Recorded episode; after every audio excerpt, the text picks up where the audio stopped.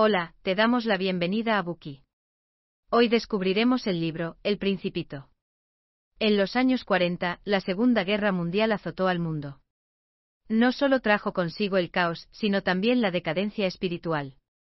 El filósofo alemán Martin Heidegger describió aquella época como la época de la indigencia y la época del anochecer del mundo. Cuando las tinieblas descendieron sobre los pueblos durante ese periodo tan turbulento, ¿qué podían hacer para lidiar con sus circunstancias?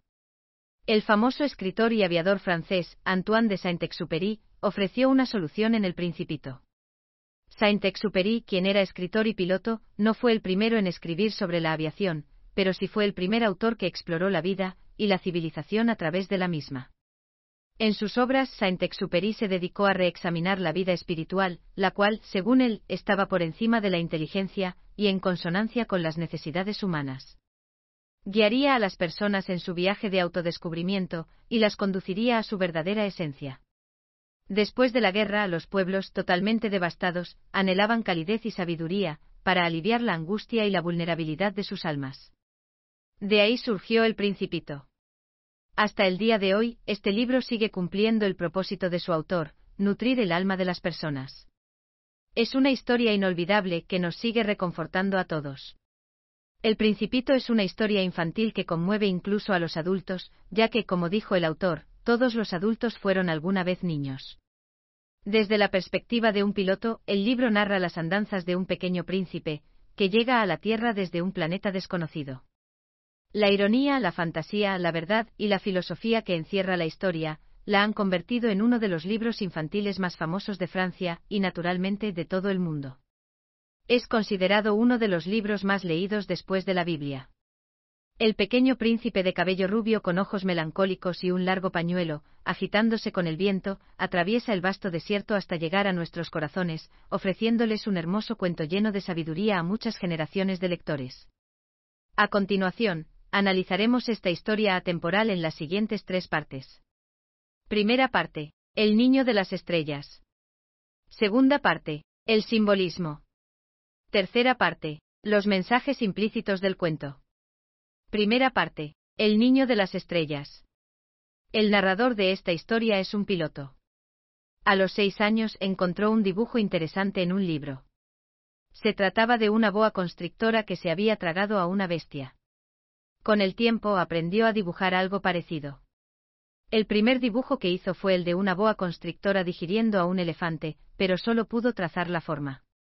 A continuación, se lo enseñó a los adultos y les preguntó si les daba miedo, a lo que ellos respondieron, miedo. Porque alguien le tendría miedo a un sombrero. Entonces el niño hizo un segundo dibujo en el cual se apreciaba el interior de la boa constrictora. Ahora todos podían ver claramente al elefante dentro de su estómago. Sin embargo, los adultos no se sobresaltaron. En cambio, le dijeron al niño que dejara de dibujar boas, y dedicara su tiempo a aprender geografía, historia, aritmética y gramática. Entonces, aquel niño de seis años renunció a su sueño de ser pintor, y se convirtió en piloto. Transcurrieron los años y el piloto se transformó en un adulto aparentemente serio, sin embargo, lo que muchos no sabían era que aún conservaba su primer dibujo. En cuanto conoció a alguien que parecía ser clarividente, le enseñó el dibujo. Si alguien decía que se trataba de un sombrero, el piloto evitaba hablar de boas, bosques primitivos o estrellas, y en cambio, hablaba de cosas de adultos como el bridge, el golf, la política o las corbatas. Al piloto no le gusta pasar tiempo con ese tipo de adultos serios, de modo que siempre se ha sentido solo. No obstante, todo cambia cuando tras sufrir un accidente conoce a una persona con la que puede compartir sus pensamientos. Dicho accidente deja al piloto varado en el desierto del Sáhara, sin compañía, y con agua suficiente para una semana.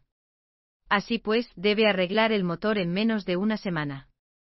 Durante la primera noche el piloto se queda dormido en el silencioso desierto, completamente aislado. Más tarde, al amanecer, una voz desconocida lo despierta y le dice, si no te importa, dibújame una oveja. Al escuchar eso, el piloto se levanta, totalmente conmocionado. Parpadea varias veces y mira a su alrededor, encontrando a una persona extraordinariamente pequeña delante de él. Aquel desconocido no es otro que el principito, nuestro protagonista.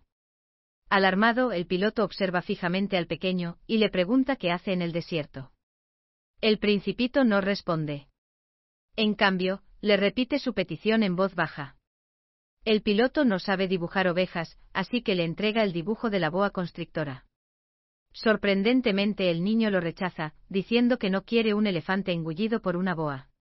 Aturdido por su respuesta, el piloto intenta dibujar una oveja. Le hace varios dibujos al principito, pero ninguno lo convence por ser demasiado frágil, cornudo o viejo. El piloto, impaciente por comenzar a arreglar su avioneta, dibuja una caja, y asegura que hay una oveja dentro. Inesperadamente el principito queda encantado, y le dice que eso era exactamente lo que quería. Así es como los dos personajes se conocen. Al conversar, el piloto descubre el origen del principito. El pequeño viene de un asteroide llamado B612, el cual es del tamaño de una casa. En él las semillas se esconden y no pueden ser vistas. Duermen tranquilamente bajo el suelo y de repente se estiran hacia arriba y crecen hasta convertirse en unos brotes delicados. Independientemente de que sea una semilla de rábano o de rosa, el principito la dejará crecer sin problemas. Sin embargo, si se trata de una semilla de baobab, debe retirarla de inmediato, ya que cuando el baobab crezca, se extenderá por todo el planeta. Sus raíces y ramas se expandirán por todas partes, y acabarán dividiendo al asteroide en pedazos. Por lo tanto, el principito debe recorrerlo e inspeccionar cuidadosamente las semillas cada mañana, para erradicar los peligros ocultos. En su pequeño asteroide el principito se divierte viendo los atardeceres. Puede contemplar el atardecer en cualquier momento con solo mover su silla unos cuantos pasos. En una ocasión, cuando estaba particularmente triste, vio el atardecer 44 veces. Además de los atardeceres, había otra cosa que el principito adoraba, una rosa. Dicha rosa era diferente a las demás flores que brotaban, y se marchitaban discretamente en el asteroide. Antes de florecer, la rosa permaneció en su capullo, arreglándose lentamente cada día, hasta que cierta mañana, llegó el momento. Cuando por fin mostró su esplendor, el principito se quedó maravillado, y no dejó de alabar su belleza. La rosa, incapaz de ser humilde, aceptó alegremente el cumplido. A medida que empezaron a pasar más tiempo juntos, la rosa comenzó a atormentar al principito con su paranoia y vanidad. Le pedía que hiciera el desayuno. Se quejaba de las corrientes de aire y quería que la protegiera con una pantalla o un globo de cristal, incluso llegando a toser. Exhausto, el principito se dijo a sí mismo en voz baja, esta flor es una criatura muy compleja. A pesar del amor que sentía por la rosa, estaba harto, así que se preparó para abandonar el planeta. El día de su partida, el principito limpió cuidadosamente los pequeños volcanes del asteroide, arrancando los brotes de baobab y regando la rosa por última vez. Al momento de colocarle el globo de cristal, el principito estuvo a punto de llorar. Se despidió de la rosa, pero ésta no dijo nada al principio. Poco después rompió el silencio y confesó que ella también adoraba al principito. Sabía que se había comportado como una tonta, y que no había sido capaz de expresarle su amor de forma adecuada. Admitiendo su culpa, la rosa se disculpó con el principito y le deseó que fuera feliz. Además, añadió que, a decir verdad, no necesitaba un parabrisas, ya que su resfriado no era tan severo. Mientras hablaba, lo animó a que se fuera, ya que no quería que la viera llorar. Después de todo, era una flor orgullosa. Tras despedirse de la rosa, el principito comenzó su aventura. Visitó seis asteroides cercanos antes de llegar a la Tierra, específicamente al desierto del Sáhara. Cuando comenzó a preguntarse si había aterrizado en el planeta equivocado, vio a una serpiente del color de la luna. La serpiente le comunicó que efectivamente estaba en la Tierra. Asimismo, le dijo que era capaz de mandarlo de vuelta a casa. El principito rechazó la oferta de la serpiente y siguió caminando. Llegó a un jardín, y se sorprendió al ver que todas las flores eran iguales a su rosa. Después de charlar con ellas, se enteró de que, en efecto, todas esas flores eran rosas. Se sintió devastado, ya que su flor le había asegurado, que era la única de su especie en el universo. Con todo, había cinco mil rosas exactamente iguales a ella en aquel jardín. Y mientras el principito lloraba, apareció un zorro frente a él. Impresionado por la belleza del animal, quiso jugar con él. Sin embargo, el zorro se negó, ya que no había sido domesticado.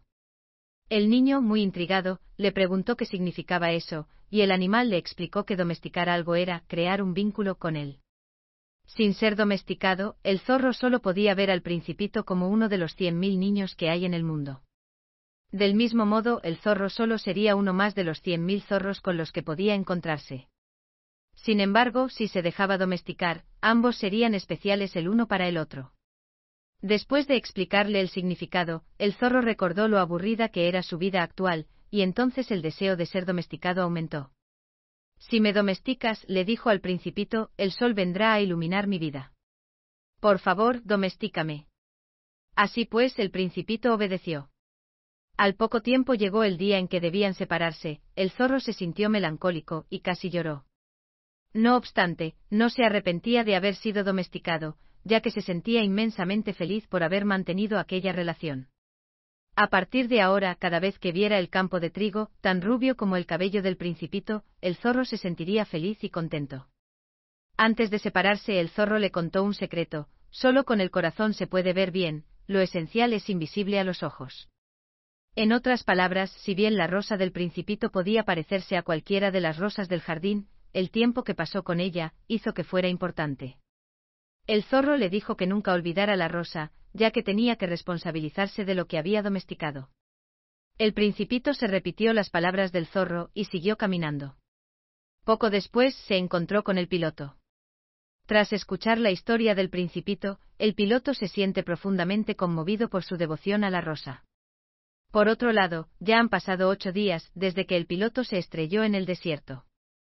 Ya no tiene más agua, y aún no ha arreglado su avioneta. En busca de agua, el piloto y el principito vagan sin rumbo por el inmenso desierto. El niño comenta que el desierto es maravilloso porque esconde un pozo en alguna parte. El piloto comprende lo que se oculta tras la misteriosa circulación de la arena. El pozo es un tesoro que hace que el desierto sea fascinante. Eso sí, nadie ha logrado encontrarlo porque nadie lo ha buscado. El piloto se da cuenta de que, tal y como dijo el zorro, lo esencial es invisible ante los ojos. Entusiasmado por la revelación, el piloto sostiene al niño dormido en sus brazos, como un frágil tesoro, continuando su búsqueda. Finalmente, al amanecer, logra encontrar el pozo. Mientras beben del agua, el principito comenta, los hombres del desierto cultivaron cinco mil rosas en un jardín, y a pesar de ello, no encontraron lo que buscaban en él. A decir verdad, podían haber encontrado lo que querían en un solo tallo de rosa, o en un poco de agua. Sin embargo, lo buscaron usando únicamente sus ojos. Las cosas importantes se buscan con el corazón. El piloto está de acuerdo y asiente. A petición del principito, el piloto dibuja un bozal para su oveja, de modo que no pueda hacerle daño a su rosa. Entonces el pequeño le confiesa que ha pasado un año, desde que llegó a la Tierra, y que están cerca del lugar donde aterrizó. El piloto siente una repentina punzada de dolor, y sospecha que aquel encuentro no fue casual. El principito se dispone a volver a casa. Se dirige al lugar donde aterrizó por primera vez. El piloto le pregunta al niño sobre este plan, y éste lo admite sin decir una palabra. A continuación, le pide al piloto que regrese a arreglar el motor de su avioneta. El principito lo esperará allí mañana por la tarde. A la noche siguiente, cuando el piloto regresa, ve al principito sentado en un muro con las piernas colgando en el aire, y hablando con alguien. El piloto da unos pasos, y se da cuenta de que el niño está hablando con una serpiente amarilla y mortal. Lo escucha decir, ahora vete. Quiero bajarme de este muro. El piloto saca su revólver y se acerca corriendo. Al sentir su presencia, la serpiente se desliza por la arena rápidamente y desaparece entre las rocas. El piloto se lanza hacia el muro y atrapa al principito en sus brazos justo a tiempo. Escucha los latidos del niño, y advierte que suenan como los de un pájaro moribundo abatido con un rifle. Lo primero que hace el principito es felicitarlo por haber arreglado el motor, para luego revelarle que él también está a punto de volver a casa. El piloto no puede soportar la idea de no volver a escucharlo reír, pero el principito le dice que mientras recuerde su risa, todas las estrellas del cielo se reirán igual que él. Así pues, cuando el piloto contemple el cielo nocturno, escuchará cómo las estrellas se ríen y parpadean. Ese es el regalo que le hace el principito, 500 millones de estrellas.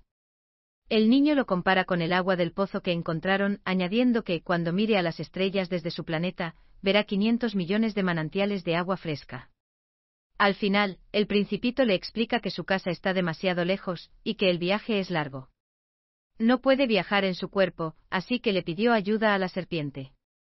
No quiere que el piloto vea cómo ocurre porque creerá que ha muerto. Sin embargo, el piloto se niega a dejarlo. Después de que el principito dice todo lo que tiene que decir, se aleja. Justo en ese momento, la serpiente se asoma, y se desliza por su tobillo. A continuación, el niño cae con la misma suavidad con la que cae un árbol. Gracias por escuchar. Compruebe el enlace de abajo para desbloquear el contenido completo.